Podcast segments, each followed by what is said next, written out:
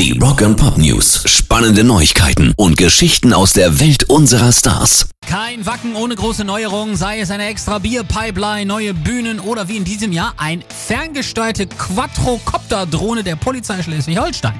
Damit bezwecken sie nämlich kritische und potenziell gefährliche Situationen früh und rechtzeitig erkennen zu können. Geplant ist übrigens nicht nur, dass die Drohne über die Köpfe der Metaller auf dem Infield schwebt, das Miniflugzeug wird ebenfalls Aufnahmen von den Campingplätzen in Wacken machen. Pop News. Soundgarden wollen ein neues Album mit Demoaufnahmen von Chris Cornell machen. Black hole sun, won't you come?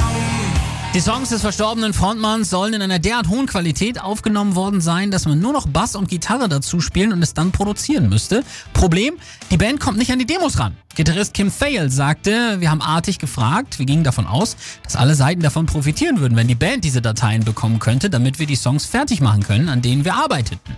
Aber da scheint es Unklarheiten auf einigen Seiten zu geben, inwiefern das funktionieren und wem es nützen würde. Sprich, Familie oder Plattenfirma haben den Finger drauf, da geht es um schnöden Mammon. Pairs Rock and Pop News.